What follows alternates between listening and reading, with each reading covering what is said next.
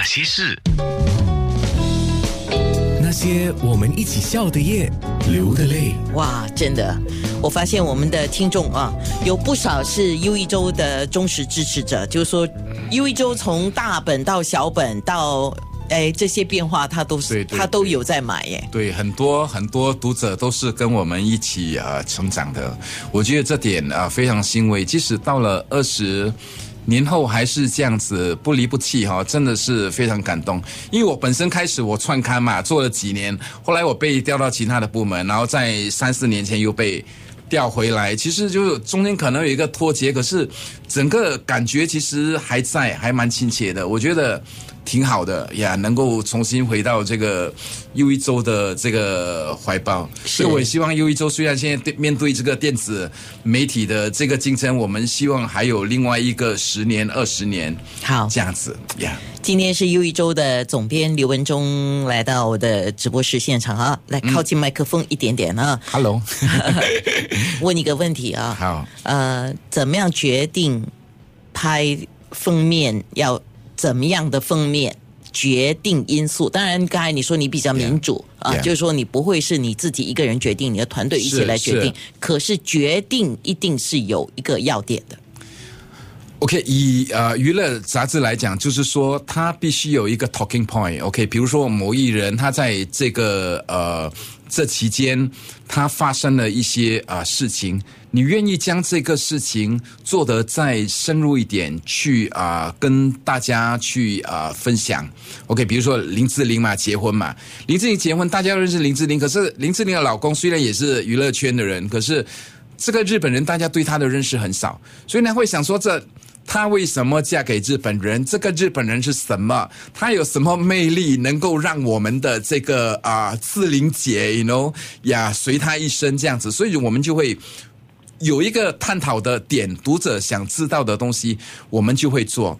但是就是啊，比如说以前做《都会家人》就不一样，就你考虑那个封面，你就一定要啊大明星、大模的。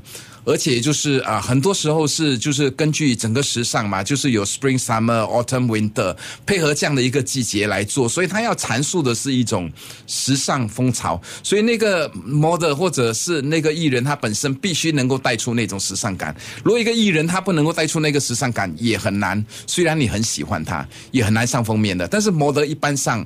没有问题，但是我觉得用明星的那个亲和力会比较大，引起共鸣的那个那个会比较大。就是主要看你的杂志的属性。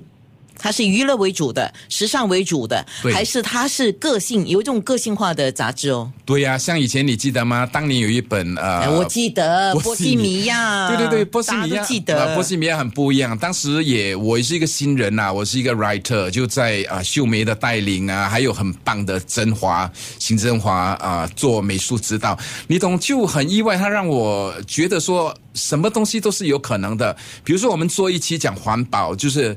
与绿呃诀别书嘛，绿色的绿嘛，他竟然把一张照片，当时还是用幻灯片哦，slide，他只是用了一个一个一个角头某一个部分，把那个叶子放大，所以你在整个从这么小你放到这么大的时候，其实它的那个 impact 是很大的，那个视觉冲冲击是很大的，所以他能够想到，诶，只是用这么一小。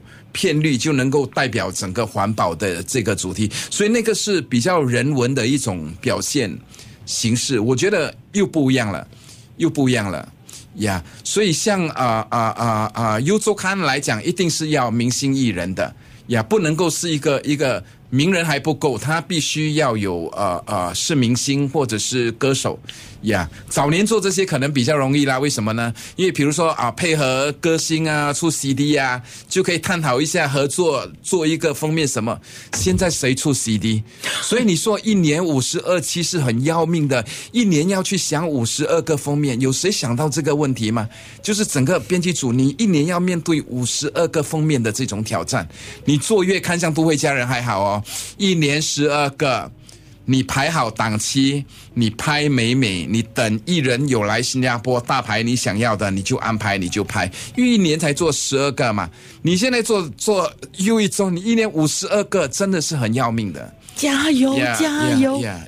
我我不过我同事很棒啦，缇娜跟秀文真的很棒。OK，听到了没有今年没有加油加油今年没有加薪了，大家在加、加辛苦的薪而已。Yeah，我们一直都是在加辛苦，不过我们很开心啦。OK，、这个团队很好，这个团队 OK 很好。OK，啊加薪是除了辛苦之外，还有开心的心啊。Yeah, yeah. OK，我我看到一个说法，在设计的封面设计的原理里面有一个非常重要的叫五秒，呃，五步三秒。五步的意思就是说你的杂志。摆在那边卖啊，不管你是在书局里面报摊啊，还是在哪里报呃报亭还是什么的，总之你五步之外，就要可以从一堆杂志里面，尤其香港，你去看香港的杂志，吓死人。呃，你要看到这本杂志，对所以五步之内，然后读者一拿了这个杂志之后，三秒之内他要决定买你这本杂志。是不容易的，不容易的这个真的是呃要功夫的。所以我们有时不要说看呃杂志封面很容易做，随便做，其实它有它考量的一个地方。最重要就是那张 picture，就是那个图片，它要吸引人。就像你讲的，在五步，万花丛中，你怎么选一朵你心爱的玫瑰？这是 这是不容易，就像选爱人一样。你 你怎么怎么选到那本你就一见钟情。对呀、因因为像你讲的这这个这个东西，对我有更深刻的体验是，当我看到一堆的英文杂志的时候，因为我们华文杂志我们很清楚嘛，可是英文的你怎么去决定？真的你怎么决定去挑选？包括我在日本书局的时候，我很喜欢买杂志的，包括日本的杂志，你就是看那个封面嘛，和演员。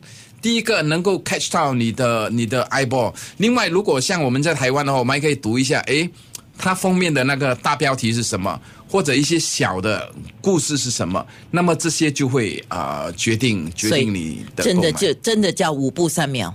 对对，五步是啊，五步三秒啊。哇，五步三秒呀所以这个竞争是非常非常激烈的，尤其当年在杂志非常蓬勃的时候，你记得 Holland V 有一个印度人卖杂志吗？他现在还在吗？他现在好像还在，不过他卖的很少了。对，太少，因为现在很很少人出对，以前我喜欢去那边看杂志 yeah 就算不买，我都喜欢看，是。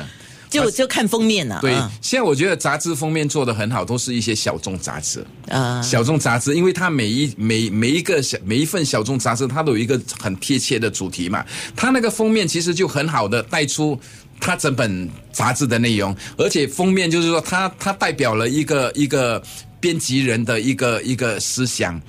它代表了这个杂志本身的一个立场，这样的一个说明，能够在这些小众市场里面哈、表现的更加的彻底，你知道吗？是的。那些事。